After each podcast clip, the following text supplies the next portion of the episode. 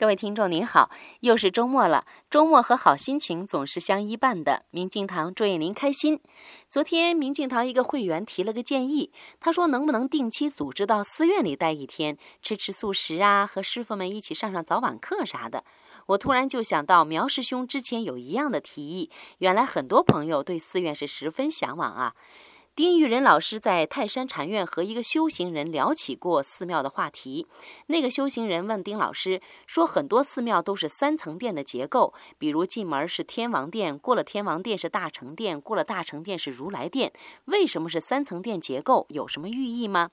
如果您也曾经或者是经常到寺院去，那您知道吗？